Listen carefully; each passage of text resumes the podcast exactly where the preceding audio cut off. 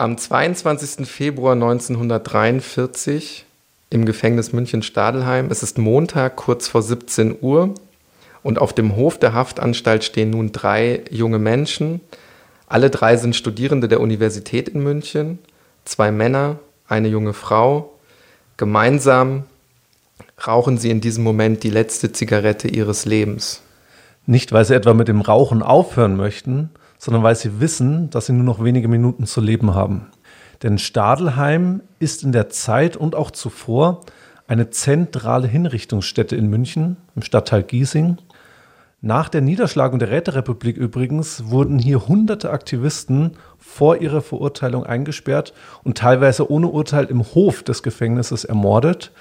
Darunter auch so prominente Namen wie Gustav Landauer und Eugen Levinet, zwei revolutionäre jüdische Abstammung, die ein sozialistisch-kommunistisches System in Bayern einführen wollten. Man kann also durchaus sagen, die Studierenden, von denen wir jetzt hier sprechen, die wissen, wo sie sich befinden. Sie wissen, dass sie nur noch wenige Minuten zu leben haben. Scharfrichter im sogenannten Vollstreckungsbezirk 8, zu dem zum Beispiel neben München Stuttgart gehört, ist Johann Reichert. Ja, und diesen Reichert, den merken wir uns schon mal, der hatte diesen Job als Henker bereits vor der Machtübernahme der Nationalsozialisten, wollte dann diesen Beruf eigentlich schon hinschmeißen. Es gab in der Weimarer Republik einfach zu wenig Hinrichtungen. Das ändert sich dann schlagartig 1933 mit der Machtübernahme der Nationalsozialisten. Damit waren er und seine Fallschwertmaschine so gefragt wie nie. Er wird dann zum zentralen Henker der Nationalsozialisten, nicht nur in München, sondern eigentlich im gesamten süddeutschen Raum. In Stadelheim werden in der Zeit des Nationalsozialismus, also bis 1945, fast 1200 Todesurteile vollstreckt. Da sehen wir nochmal die Bedeutung dieses Ortes. Ja, absolut. Und drei davon eben an diesem Spätnachmittag des 22. Februar 1943. Was ich auch so besonders finde, die Verurteilten sind ja erst wenige Tage vorher verhaftet worden. Also zwischen Festnahme, Prozess, Todesurteil und Vollstreckung dieses Todesurteils liegen also gerade vier beziehungsweise drei Tage. Ja, heute unvorstellbar, damals im totalitären System noch möglich. Dieser Scharfrichter Reichert, der erinnert sich später auch und soll dann auch gesagt haben, dass er nie jemanden so tapfer hat sterben sehen wie diese junge Frau. Ja, und ins Gedächtnis einbrennen werden sich auch die letzten Worte ihres Bruders, es lebe die Freiheit. Sie werden dann in den Raum geführt, in dem der Henker bereits wartet. Neben ihm steht die Guillotine, die er schon extra in der Zeit davor schon umgebaut hatte, damit sie schneller, damit sie effizienter tötet. Und alle drei werden an diesem Tag dann hingerichtet. Ja, die Geschichte dieser drei Studierenden möchten wir heute erzählen. Ich glaube, man kann aber sagen, wir gehen keinen ganz gewöhnlichen Weg. Warum tun wir das nicht? Weil wir versuchen, die Perspektiven verschiedener Menschen einzunehmen, die sich an ihrer Verurteilung direkt oder indirekt beteiligt haben. Wir, das sind Niklas Fischer und Hannes Liebrandt, zwei Historiker von der Ludwig-Maximilians-Universität in München und ihr hört Tatort Geschichte.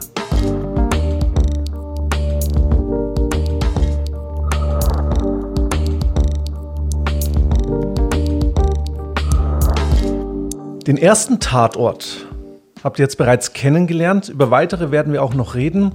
Unsere Geschichte spielt in der Zeit des Nationalsozialismus und die Opfer, von denen hier gesprochen wurde, sind allesamt Mitglieder der Weißen Rose. An diesem 22. Februar sterben nämlich Sophie Scholl, ihr Bruder Hans Scholl und dessen Kommilitone Christoph Probst. Wir wollen zeigen, warum sie sterben mussten. Für ein Vergehen, das für uns heute natürlich eigentlich keines mehr ist, weder moralisch noch juristisch. Wir wollen zeigen, wie der Terrorapparat der Nationalsozialisten funktioniert hat, wie so ganz viele unterschiedliche Rädchen und Räder ineinander gespielt haben und dieses Terrorgetriebe am Laufen hielten.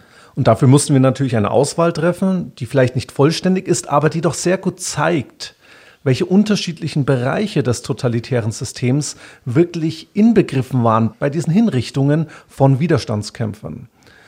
Wir wollen auf die Perspektive auch unterschiedlicher Menschen eingehen. Wer davon Täter, wer davon Mitläufer war, davon könnt ihr euch dann vielleicht am Ende selbst ein Urteil bilden. Ne?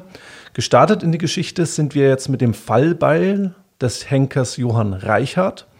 Wir sprechen aber auch über einen Hausmeister, über einen Polizisten und einen Richter. Ja, anfangen wollen wir, also unsere erste Perspektive, in die wir eintauchen, ist die eines Wissenschaftlers von der Universität München. Denn genau genommen spielt seine Geschichte so in unserer chronologischen Abfolge jetzt als erstes. Sie beginnt nämlich schon einen Tag vor der Verhaftung der Geschwister. Es ist Mittwoch, der 17. Februar 1943 und wir sprechen von Professor Dr. Richard Hader von der Universität München. Jetzt kann man sich natürlich fragen, was hat ein Wissenschaftler von der Uni mit den letzten Tagen von Sophie und Hans Scholl zu tun? Ja, Richard Hader, der wird von der Gestapo beauftragt, ein Gutachten über die Flugblätter der Weißen Rose anzufertigen. Es geht darum, Hinweise hinsichtlich der Urheberschaft zu finden. Und auf den ersten Blick könnte man meinen, warum dieser Professor Hader da geeignet wäre. Er war nämlich Philologe. Sein Fachgebiet war die klassische Altertumswissenschaft. Ja, also sicherlich keiner, den man auf den ersten Blick irgendwie in Verbindung mit so einem Kriminalfall bringen würde. Lass uns aber auch mal so ein bisschen versuchen einzunorden, wo der so mit Blick auf den Nationalsozialismus und die damit verbundene Ideologie steht. Man kann, glaube ich, durchaus sagen, er ist in den Anfängen auf jeden Fall einer, wie viele andere Wissenschaftler ja auch, der dem Regime positiv gegenübersteht. Ist Mitglied in verschiedenen Parteiorganisationen, zum Beispiel dem NS-Dozentenbund, war zeitweise wohl auch in der SA, Parteimitglied. Ja, und das war natürlich auch aus Karrieregründen so. Also Viele sind in die Partei eingetreten, um ja, Profit zu schlagen, um Karrieren einzuschlagen, sodass die Partei ja sogar auch mal einen Aufnahmestopp erlassen hat weil zu viele in diese Partei eingetreten sind. Hader selbst tritt erst 1937 ein. Das ist doch relativ spät. Seine stärkste Verbindung zum Regime, das kann man, glaube ich, durchaus so sagen, ist seine Verbindung über das Institut für indogermanische Geistesgeschichte. Das baut er in München mit auf wenn wir das jetzt sehr vereinfacht versuchen, irgendwie auf den Punkt zu bringen, wofür das steht, was das untersuchen soll, kann man sagen, das ist dafür da, um die angebliche Überlegenheit der arischen Rasse auf wissenschaftliche Füße zu stellen. Also damals natürlich irgendwo ganz zentraler Punkt dieses nationalsozialistischen Unrechtsregimes. Ja, das kann man so ein bisschen unter diese Spinnereien von Alfred Rosenberg, dem Chefideologen der NSDAP, verorten. Der hat nämlich dieses Institut maßgeblich ins Leben gerufen. Im Grunde sollte eigentlich die historische Leistung oder die Kulturkraft, so hat man es auch damals genannt, der indogermanischen Rasse wissenschaftlich belegt werden.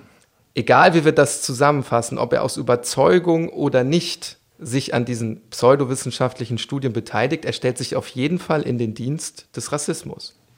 Ja, du sagst es schon. Er bedient sich eben auch pseudowissenschaftlichen Methoden.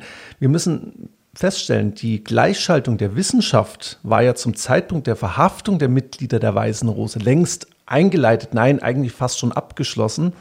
Zahlreiche unangepasste, vor allen Dingen auch jüdische Professoren wurden zu diesem Zeitpunkt bereits entlassen, beziehungsweise eigentlich schon vom Hof gejagt. Es gilt an der Universität schon seit 1933 das sogenannte Führerprinzip. Also auch hier sollte Hitler die oberste Befehlsgewalt haben. Ein kleiner Side-Fact, wo man das auch sieht, was das bedeutet. Bei dieser feierlichen Übergabe des Führerprinzips, da gab es dann auch im Lichthof, wo ja dann bezeichnenderweise auch zehn Jahre später die Geschwister Scholl verhaftet worden sind, gab es dann eben so eine Festivität im negativen Sinne. Und die Studierenden, die da gefeiert haben, sind dann von dort zum Königsplatz aufgebrochen, ganz bekannt. Bücherverbrennung, also undeutsche Bücher wurden verbrannt und das ging eben bei diesem Festakt ursprünglich los. Was wir also, glaube ich, zusammenfassend auf alle Fälle hier auch nochmal betonen können, Uni damals auf jeden Fall braun, das gilt sicherlich auch für ganz verschiedene Wissenschaftler und sicherlich auch für unseren Wissenschaftler Hader. Ja, und er sitzt dann eben an diesem Mittwoch, den 17. Februar, wir haben jetzt noch fünf Tage bis zur Hinrichtung, um das nochmal zeitlich zu verorten, an seinem Gutachten. Hintergrund, in der jüngeren Vergangenheit hat die Weiße Rose ihre Tätigkeit wieder aufgenommen, genau in der Zeit davor. Wieder aufgenommen deshalb, weil die ersten vier Flugblätter der Widerstandsgruppe schon eigentlich im Sommer 1942 im Umlauf waren. Im Anschluss hat man dann längere Zeit nichts mehr von der Weißen Rose gehört und dann kommt es eben im Jahr 43 kurz vor der Verhaftung wieder alles auf. Hintergrund für diese gewisse Pause ist, glaube ich, relativ leicht zu erklären. Und zwar sind die ersten Köpfe der Weißen Rose an die Ostfront geschickt worden. Also sie waren gar nicht in Deutschland, konnten logischerweise dann auch keine Flugblätter schreiben. Und ihre Erfahrung, die sie da an der Ostfront dann auch sammeln, ist natürlich dann auch ganz prägend für das Verfassen der Flugblätter, die dann folgen. Ja, und in dieser Zeit stoßen zur Weißen Rose, also zu den ersten Mitgliedern um Hans Scholl, Alexander Schmorell und Willi Graf dann auch Sophie Scholl und Christoph Probst. Und auch ein Professor der Studierenden selbst, Professor Kurt Huber. Sein Fachgebiet war die Psychologie und die Philosophie.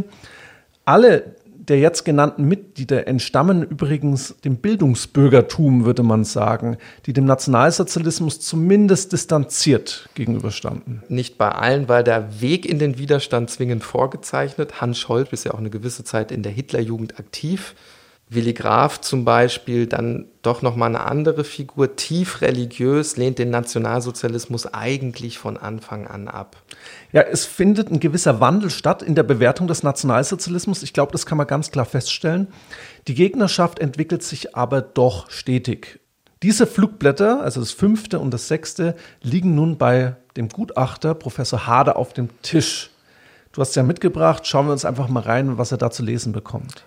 Ja, Hannes, machen wir es einfach chronologisch. Fangen wir mit dem Flugblatt Nummer 5 an. Das wird ab dem 25. Januar 1943 mit der Post verschickt.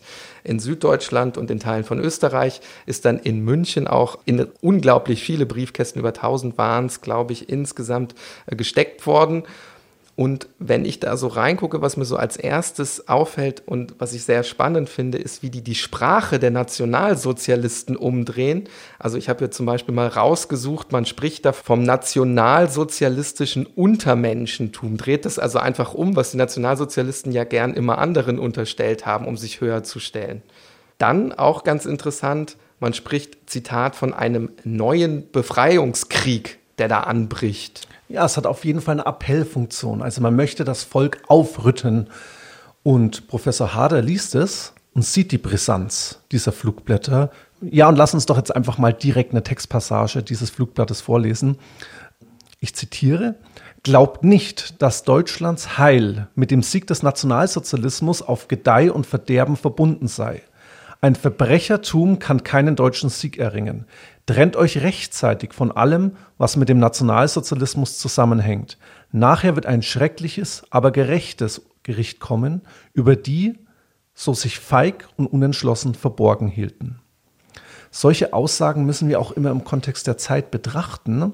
Für die Nationalsozialisten erhöhte sich die Brisanz der Aussagen deshalb auch, weil relativ parallel die Schlacht bei Stalingrad tobte, in der Hunderttausende deutsche Wehrmachtssoldaten eingekesselt gewesen sind. Und dann hat man das noch stärker als Wehrkraftzersetzung, als Durchstoß aus der Heimatfront bewertet von Studierenden, die ja eigentlich privilegiert seien, weil sie ja mit Führersgnaden, Anführungszeichen, hier studieren dürfen in München. Ich meine mich zu erinnern, dass, glaube ich, sogar im Rundfunk damals äh, diese Niederlage eingestanden werden musste, weil es so offensichtlich war. Na, also gut, dass du das nochmal gesagt hast, wird, glaube ich, unglaublich deutlich. Und das sieht man dann ja auch in der späteren Anklage, vor was da die Nationalsozialisten eigentlich Angst haben. Schauen wir uns auch das sechste Flugblatt an. Das unterscheidet sich ja zumindest in der Ansprache nochmal so leicht, denn es richtet sich direkt an die Studierenden. Dieses Flugblatt ist ganz frisch, ist erst am 15. Februar in den Umlauf gebracht worden. Und auch das ist von der Sprache relativ angriffslustig, finde ich. In dem Flugblatt heißt es zum Beispiel, ich zitiere das mal, der Tag der Abrechnung ist gekommen, der Tag der Abrechnung der deutschen Jugend mit der verabscheuungswürdigsten Tyrannis, die unser Volk je erduldet hat. Und das war natürlich ein Frontalangriff gegen das gesamte System und gegen Hitler persönlich auch. Ja, und diese sprachliche Entschlossenheit, die wir da heraushören, geht dann auch in die Beurteilung von Professor Hader ein, der sein erstes Gutachten auf Basis der Flugblätter 5 und 6 noch am gleichen Tag abschließt. Und darin heißt es beispielsweise, zusammenfassend stellt sich der Verfasser als ein begabter Intellektueller dar. Erinnert mich so ein bisschen an Profiling, was jetzt so kommt, nur dass er nicht das Profil eines Serienmörders erstellt, sondern eben von Menschen, die Flugblätter verteilt haben. Und ich zitiere nochmal aus dem weiteren Verlauf des Gutachtens. Trotz einem gewissen Schwung der Sprache und der Entschlossenheit des politischen Wollens sind seine geistigen Erzeugnisse aber letzten Endes Schreibtischprodukte. Wenn sie auch nicht den Ton eines verbitterten Einsamen haben, hinter ihnen also wohl eine gewisse Clique steht, so sind sie doch nicht der Ausfluss einer machtpolitisch aktiven Gruppe. Dazu ist ihre Sprache zu abstrakt. Sie will und kann in breiten Kreisen der Soldaten oder Arbeiter keinen Widerhall finden. Ja, also kann man als Fazit sagen, sprachliche Entschlossenheit ja, so ein gewisses sprachliches Talent ja, Gefahr aus Sicht von Hader aber eigentlich keine. Was wir auch sagen können, ist, die Autorenschaft schätzt er durchaus zutreffend ein, aber das engt ja jetzt nicht zwingend den Kreis der möglichen Autorinnen und Autoren ein. Das kann ja im Grunde jede relativ gut sprachlich begabte Studierende sein. Am 18. Februar sollten wir der Vollständigkeit halber auch noch sagen, äh, schreibt Hader dann noch ein weiteres Gutachten, das bezieht sich auf die älteren Flugblätter. Und noch bevor seine Einschätzung dann vielleicht auch die Gestapo, die Ermittlungen weiter voranbringen könnte, der große Zufallstreffer. Sophie und Hans werden bei der Verteilung der Flugblätter an der Universität in flagranti erwischt.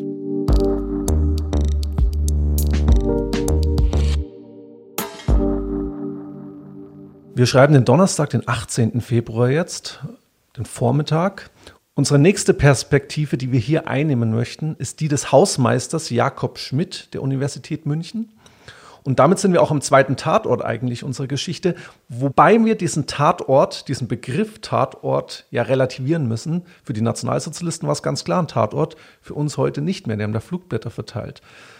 Ja, aber der Inhalt der Flugblätter und das Verteilen war aus Sicht des Unrechtsregimes kriminell, verbotener. Dieser Hausmeister, früher auch Hörsaldiener oder Pedell, der ist seit 1926 an der Uni, der ist linientreu, vielleicht auch ein bisschen pflichtbesessen, Mitglied der SA, Mitglied der NSDAP. Und der läuft jetzt nun durch diesen Lichthof. Beschreiben wir mal kurz diesen Lichthof. Das ist ein sehr pompöser Bau. Wir sehen Mosaikfelder, eine hohe Säulenhalle, offene Treppen, über die man eben in verschiedenen Etagen zu den Hörsälen gelangt. Es ist etwa 11 Uhr, wenn wir jetzt zurück in unsere Geschichte gehen. Gleich werden die verschiedenen Vorlesungen zu Ende gehen und sich die Studierenden durch die Etagen drängeln. Noch aber ist es ruhig.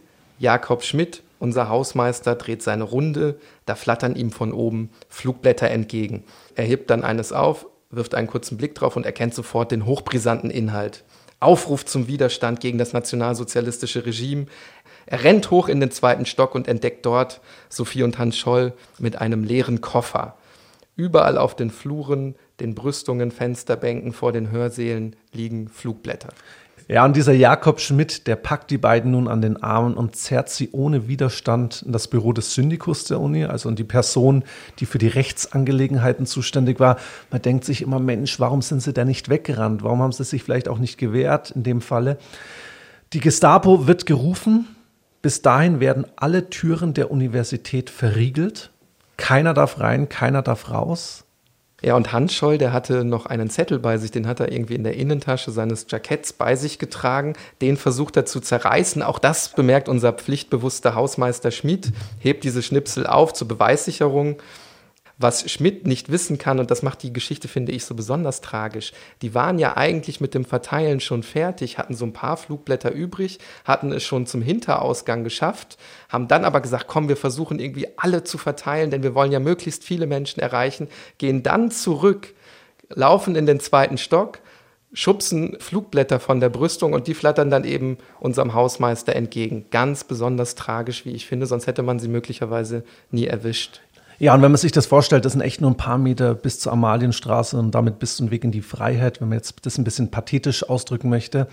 Die Gestapo trifft dann auch sehr schnell ein. Hintergrund ist der, die Gestapo-Zentrale liegt im Wittelsbacher Palais und ist nur einen Katzensprung entfernt.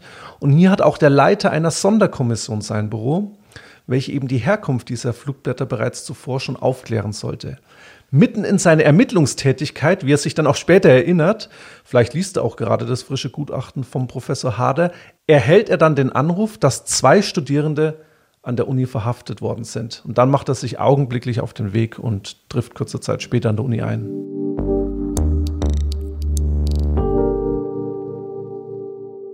Also schauen wir uns den Leiter der Sonderkommission auch noch mal etwas genauer an. Sein Name ist Robert Mohr. Offiziell ist er Kriminalobersekretär bei der Gestapo Leitstelle München. Keiner wird in den nächsten Stunden und Tagen mehr Zeit mit Sophie Scholl verbringen als Robert Mohr, denn er ist derjenige, der sie verhören wird. Wer ist dieser Robert Mohr?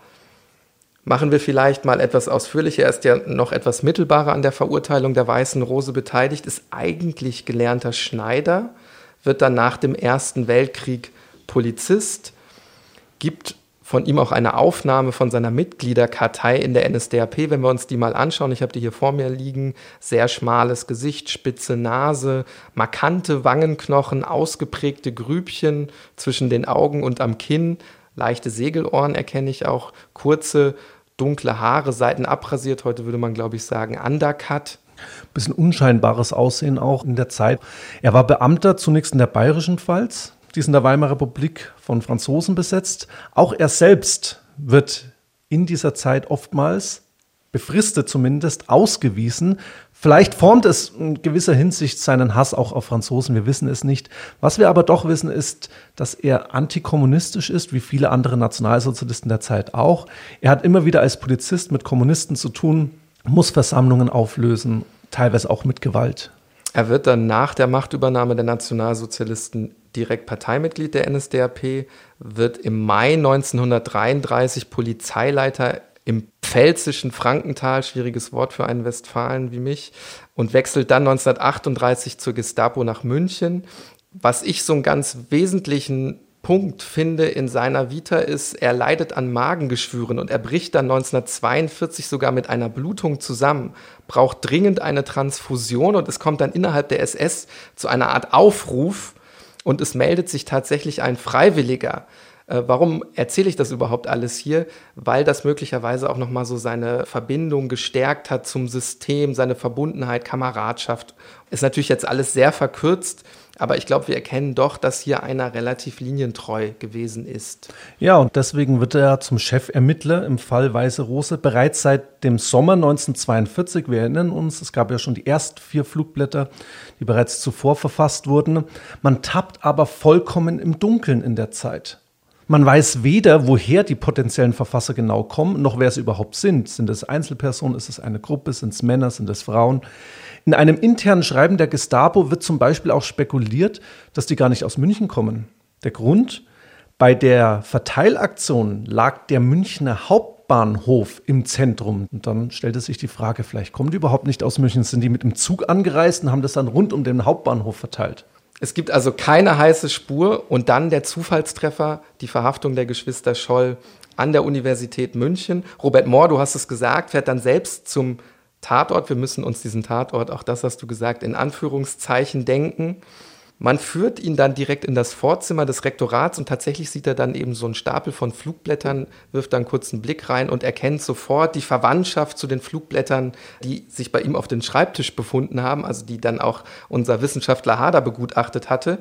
Und was tut Moore jetzt? Klar, er lässt die Geschwister abführen, zum Wittelsbacher Palais, also zur Gestapo-Zentrale. Er wird sich in seinen später nach dem Krieg verfassten Erinnerungen daran erinnern, dass die beiden ja relativ ruhig bei der Festnahme wirkten. Ja, und dieses Wittelsbacher Palais, das ist unser nächster Ort, den wir heute besprechen möchten. Direkt in München, direkt in der Innenstadt von München. Entlang der Brienner Straße gelegen. Das war die ehemalige Fürstenstraße der Wittelsbach, eine ganz pompöse, bedeutende Straße in München. Dieses Palais war eigentlich der Altersruhesitz von Ludwig I. Hier wurde dann aber später die Münchner Räterepublik ausgerufen und jetzt der Sitz der Gestapo.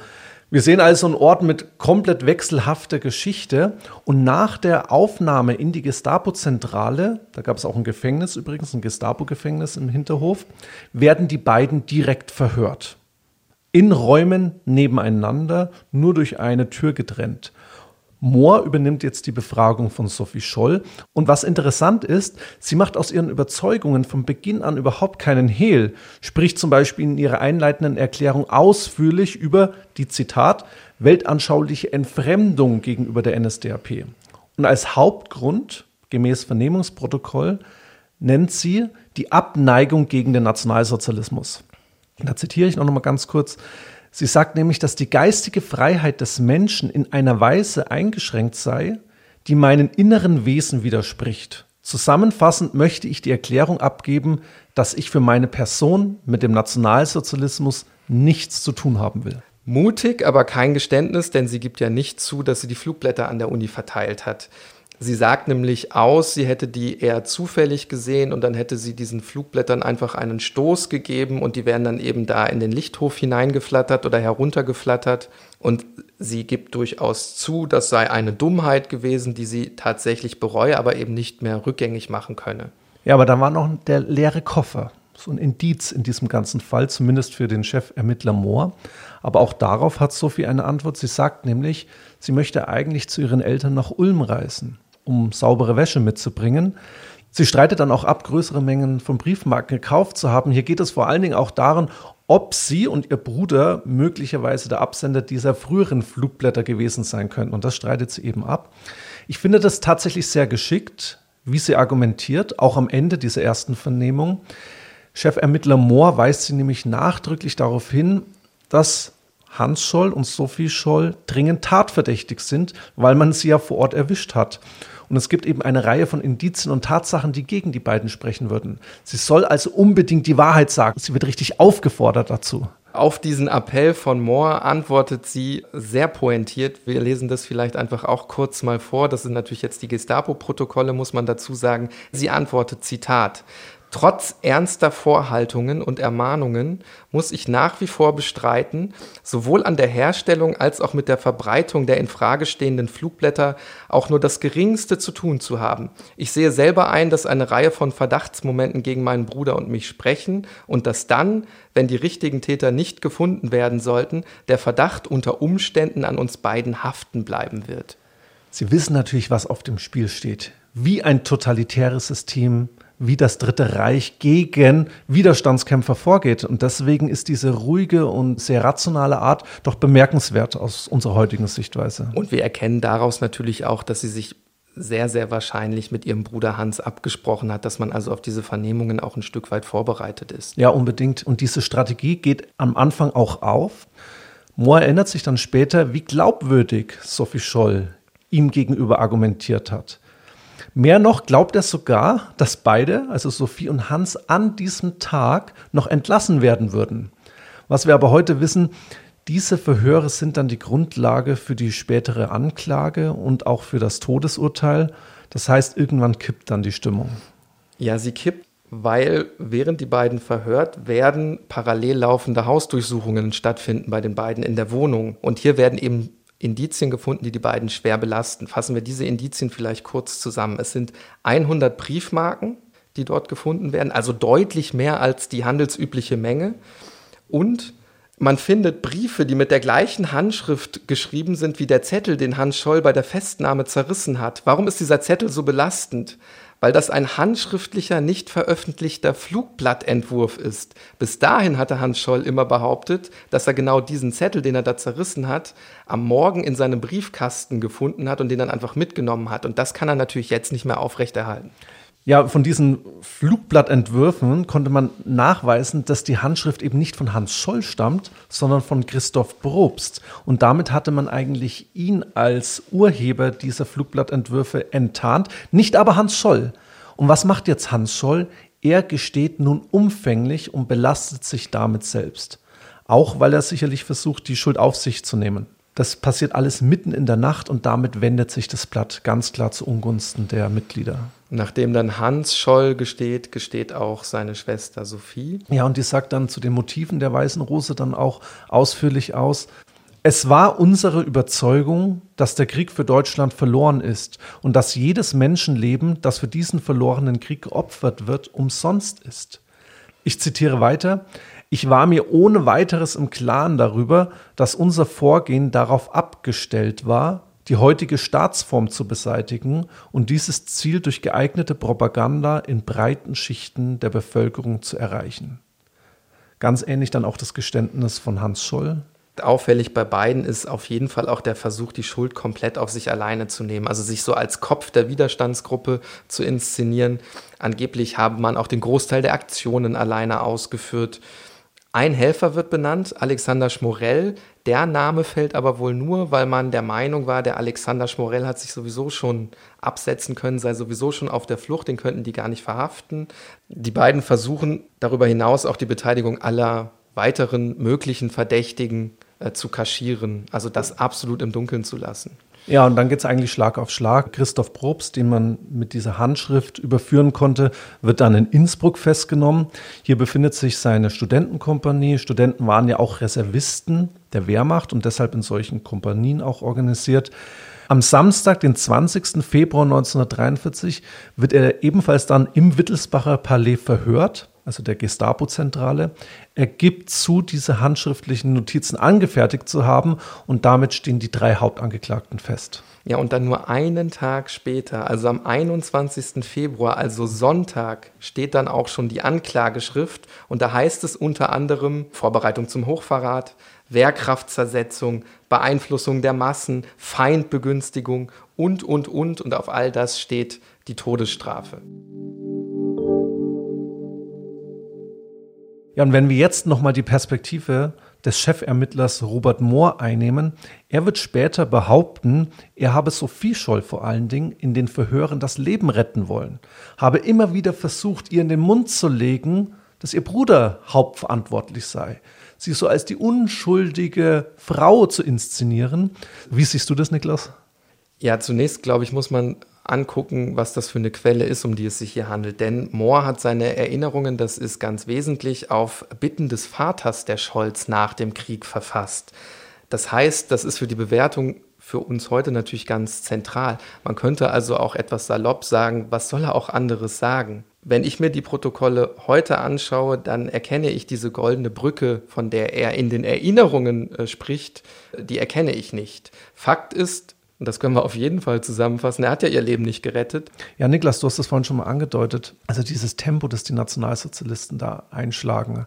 Der Prozess beginnt dann bereits am Montag, also am 22. Februar 1943 im Justizpalast von München.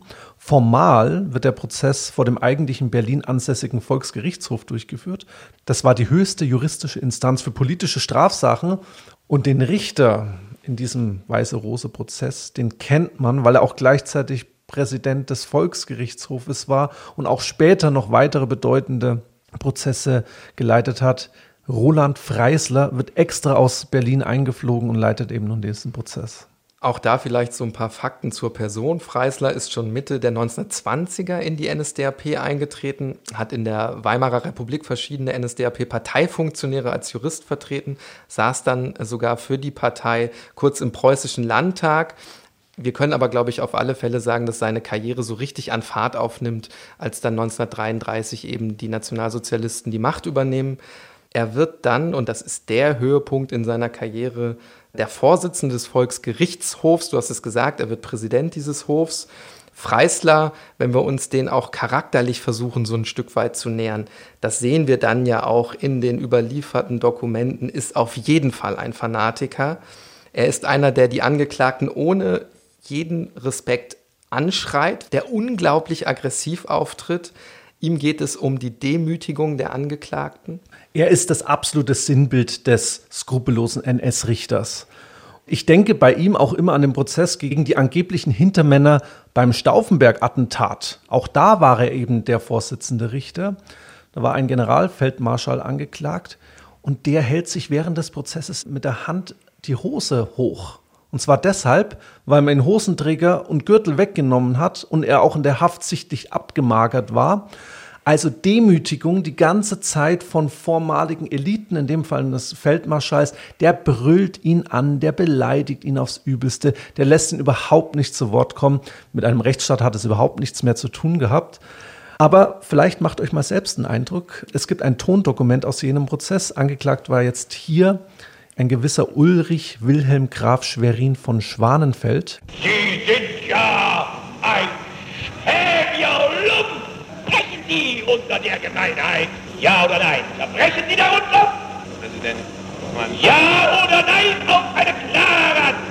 Ja, und dieser Roland Freisler, der soll nun für 2600 Todesurteile in der Zeit des Nationalsozialismus verantwortlich gewesen sein. Er war im Übrigen auch eines der Mitglieder der sogenannten Wannsee-Konferenz. Dort hat man die sogenannte Endlösung der Judenfrage, also die systematische Vernichtung der Jüdinnen und Juden, vor allen Dingen in Osteuropa, logistisch und organisatorisch vorbereitet. Wir können sagen, wie üblich für die Zeit von 1933 bis 1945, also für eine Zeit, in der das Unrecht für die Rechtsordnung verantwortlich war, haben die Angeklagten nicht die Möglichkeit, sich selbst einen Anwalt zu nehmen. Das gilt auch für Sophie und Hans Scholl. Das gilt auch für Christoph Probst. Allen dreien wird ein Pflichtverteidiger bestellt. Die Geschwister bekommen sogar denselben. Sein Name ist August Klein. Und dieser besucht Sophie Scholl dann vor dem Prozess in ihrer Zelle und fragt sie, ob sie noch irgendwelche Wünsche habe. Von der Entwicklung einer gemeinsamen Verteidigungsstrategie kann aber eigentlich keine Rede sein. Nein, und das ist wieder auch typisch NS-Muster. Man wahrt den Schein eines Rechtsstaates Du hast ja gerade die Instanzen auch genannt. Es wird einen Prozess geben, es wird einen Pflichtverteidiger geben, aber insgeheim hebelt man diesen Rechtsstaat aus oder hat ihn längst ausgehebelt. Und so ist der Anwalt also auch ein Rädchen im Getriebe, kein wirkliches Bemühen erkennbar, seine Mandantin angemessen zu vertreten. Ja, und Sophie weiß das natürlich auch. Denn sie erkundigt sich bei ihrem Anwalt nur danach, ob ihr Bruder wohl ein Anrecht auf Erschießung habe und wie man sie auch mutmaßlich hinrichten lässt.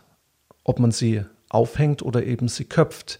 Eine gewisse Resignation setzt wohl bei denen dann auch ein. Das müssen wir uns ja bewusst machen. Was war am Ende das Vergehen? Die haben Flugblätter verteilt. Ich finde, das können wir uns aus unserer ja. heutigen Perspektive überhaupt nicht vorstellen. Ja, definitiv.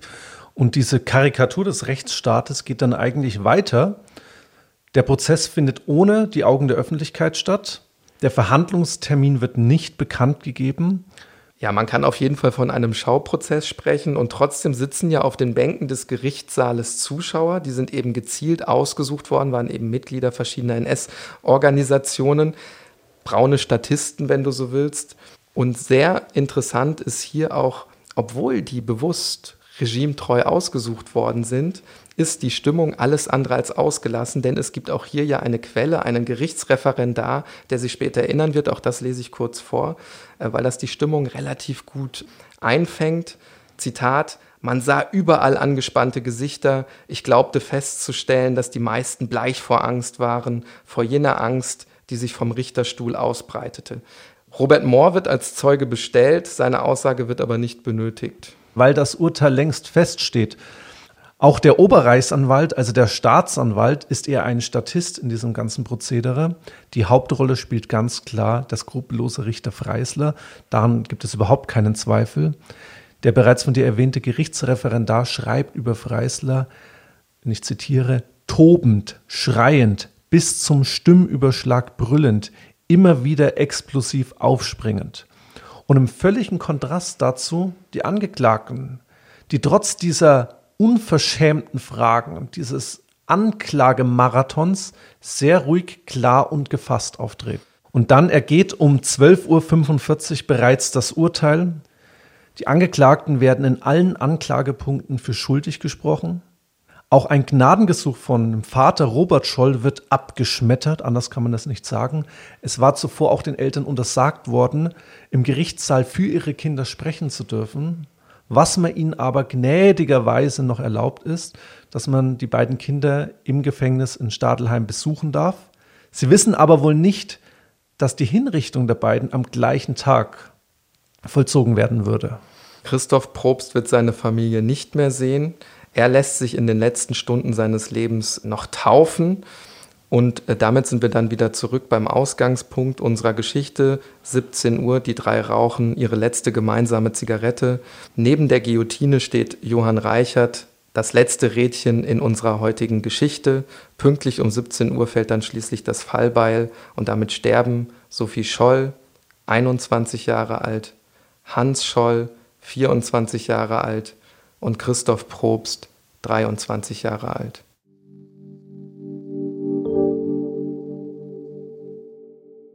Sie werden auch nicht die einzigen Opfer im Widerstandskreis der Weißen Rose bleiben.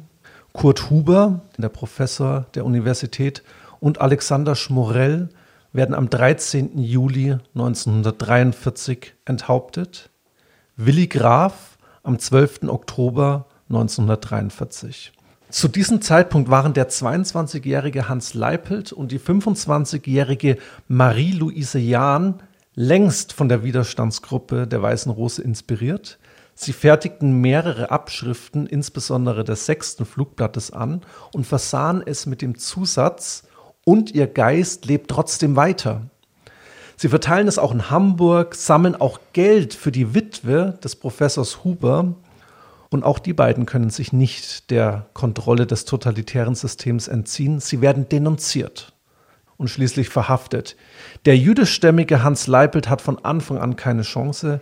Er nimmt dann auch alles auf sich und wird am 29.01.1945 ebenfalls in München-Stadelheim hingerichtet. Da geht der Zweite Weltkrieg noch drei Monate. Marie-Louise Jahn überlebt diesen Zweiten Weltkrieg. Sie ist noch in der Zeit des Nationalsozialismus zu zwölf Jahren Zuchthaus verurteilt worden. Das wird dann natürlich nicht fortgesetzt nach 1945. Sie studiert dann Medizin und stirbt in einem hohen Alter in Bad Tölz. Deswegen ist unsere heutige Geschichte auch eine Geschichte über die Justiz im Nationalsozialismus und damit auch eine Unrechtsgeschichte. Eine Geschichte über den Mut von wenigen, das Wegschauen von vielen und die unerbittliche Rache des gesamten Systems. Aus diesen Erfahrungen hat unser heutiger Rechtsstaat ja auch gelernt, hat das Grundgesetz seine Lehren gezogen. Die Würde des Menschen ist unantastbar. Das ist ja auch ein Artikel, der uns vor staatlicher Willkür schützen soll. Das ist ein Abwehrrecht. Und deswegen ist es auch in unserer Erinnerungskultur so wichtig, an die Weiße Rose zu gedenken und zu erinnern. Und auch an der Ludwig-Maximilians-Universität in München gibt es verschiedene Erinnerungsformen. Denkmäler, die an den Widerstand erinnern.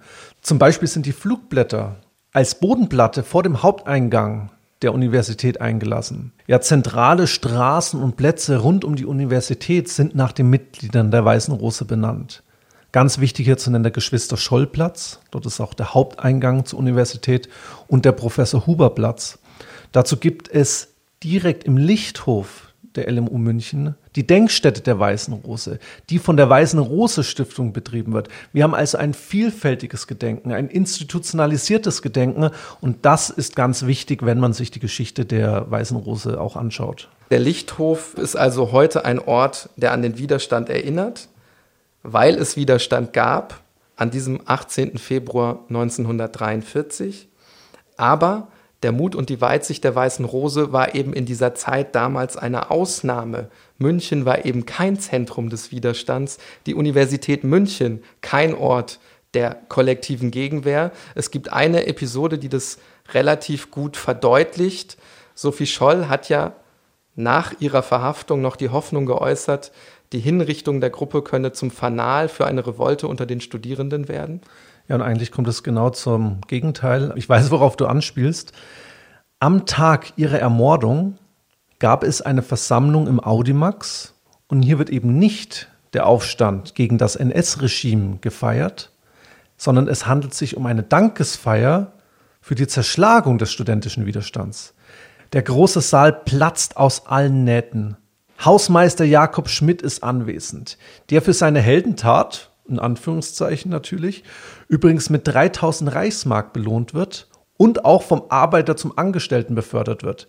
Und wir sehen auch hier ein weiteres Wesensmerkmal totalitärer Staaten, die Inszenierung, die Propaganda. Und auch von diesem Auftritt Jakob Schmieds im Audimax gibt es eine Überlieferung. Eine anwesende Studentin erinnert sich, auch das äh, möchte ich kurz vorlesen. Die Kundgebung im Auditorium Maximum gehört zu den schauerlichsten Erinnerungen, die mir aus jenen Tagen geblieben sind. Hunderte von Studenten johlten und trampelten dem Denunzianten und Pedell der Uni Beifall und dieser nahm ihn stehend und mit ausgestrecktem Arm entgegen. Wir sehen also, der Großteil der Menschen, auch unter den Studierenden, war damals ein kleines oder größeres Rädchen im Getriebe des nationalsozialistischen Unrechtsregimes. Man könnte auch etwas pointiert sagen, Opa und Oma, rein statistisch gesehen, waren eher keine Widerstandskämpfer. Viele fragen sich jetzt, was aus den unterschiedlichen Verantwortlichen wurde. Fangen wir an mit unserem ersten und letzten Rädchen eigentlich, dem Henker Johann Reichert. Der blieb seinem Beruf verbunden, zumindest vorerst, aber nach 1945 tötet er, jetzt ein bisschen salopp gesagt, im Auftrag der US-Militärregierung seine früheren Arbeitgeber, nämlich verurteilte Nationalsozialisten. Über 100 soll er dann tatsächlich noch hingerichtet haben, diesmal aber mit dem Galgen. Er war auch der letzte Scharfrichter Bayerns, der in seiner gesamten Berufslaufbahn wohl 3165 Menschen hingerichtet haben soll. Es gibt mehrere Bücher, Hörbücher und auch satirische Stücke über ihn, wodurch sich auch ein bisschen dieser Begriff Galgenhumor erklären lässt. 1972 stirbt er dann verarmt und vereinsamt in der Nähe von München. Richard Hader, der wissenschaftliche Gutachter, wird nach 1945 zunächst als Mitläufer eingestuft. Das heißt, er darf nicht mehr lehren, aber weiter publizieren. Dieses Lehrverbot wird dann irgendwann aufgehoben und er geht 1952 nach Münster an die Uni und bleibt da bis zu seinem Tod 1957. Anders der Hausmeister Jakob Schmidt, der als hauptbelastet eingestuft wird und zu fünf Jahren Arbeitslager auch verurteilt wird. Er verliert zudem auch den Anspruch auf öffentliche Bezüge. Er geht dagegen immer wieder in Revision. Er besteht aber auch darauf, dass es verboten gewesen war, diese Flugblätter zu verteilen. Also er sagt, er hat nur seinen Dienst getan. Wir haben heute gesehen, was passieren kann, wenn man so pflichtbesessen agiert. Er stirbt dann 1964. Chefermittler Robert Moore, dessen Zeit läuft in der Gestapo-Leitstelle dann aus nach der Zerschlagung der Weißen Rose. Er wird dann äh, Gestapo-Chef im elsässischen Mühlhausen 1947 dann wird er wegen seiner Polizeitätigkeit in der NS-Zeit kurz vor den Franzosen interniert und er wird dann später Angestellter in der Bäderverwaltung in Bad Dürkheim, stirbt relativ spät 1977. Bleibt noch der fanatische NS-Richter Roland Freisler. Der überlebt den Zweiten Weltkrieg nicht. Er bleibt bis zum Ende des Zweiten Weltkrieges zwar Präsident des Volksgerichtshofes, und stirbt dann am 3. Februar 1945. Bis zuletzt verkörperte er eigentlich die Perversion der Justizelite. In einer Verhandlungspause trifft ihn dann ein Bombensplitter bei einem schweren Fliegerangriff auf Berlin. Überlebt, und damit sind wir beim Ende der heutigen Episode, hat die Erinnerung an die Weiße Rose. Zu dieser Erinnerung wollten wir mit unserer heutigen Folge einen Beitrag leisten. Gebt uns gern auch für diese Folge Feedback an tatortgeschichte.bayern2.de. In der kommenden Folge dann sprechen wir über die spektakuläre Ermordung von einem der bekanntesten Journalisten in Frankreich im Jahr 1914. Das Brisante an diesem Mord umgebracht wurde er von keiner geringeren als der Frau des damaligen französischen Finanzministers. Hört rein, es wird wirklich unglaublich. Tatortgeschichte ist ein Podcast von Bayern 2 in Zusammenarbeit mit der Georg von Vollmer Akademie.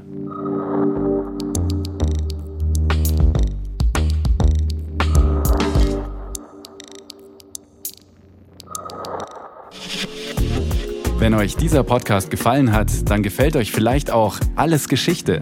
Im History Podcast von Radio Wissen schlagen wir den Bogen vom Gestern ins Heute und untersuchen die historische DNA unserer Gesellschaft. In den USA ist Harriet Tubman eine Legende. Sklavin von Geburt an. Gründerin einer geheimen Befreiungsorganisation und Fluchthelferin für Sklaven. Ich hatte die Grenze überschritten. Ich war frei. Alles Geschichte findet ihr unter bayern2.de slash podcast und überall dort, wo es Podcasts gibt.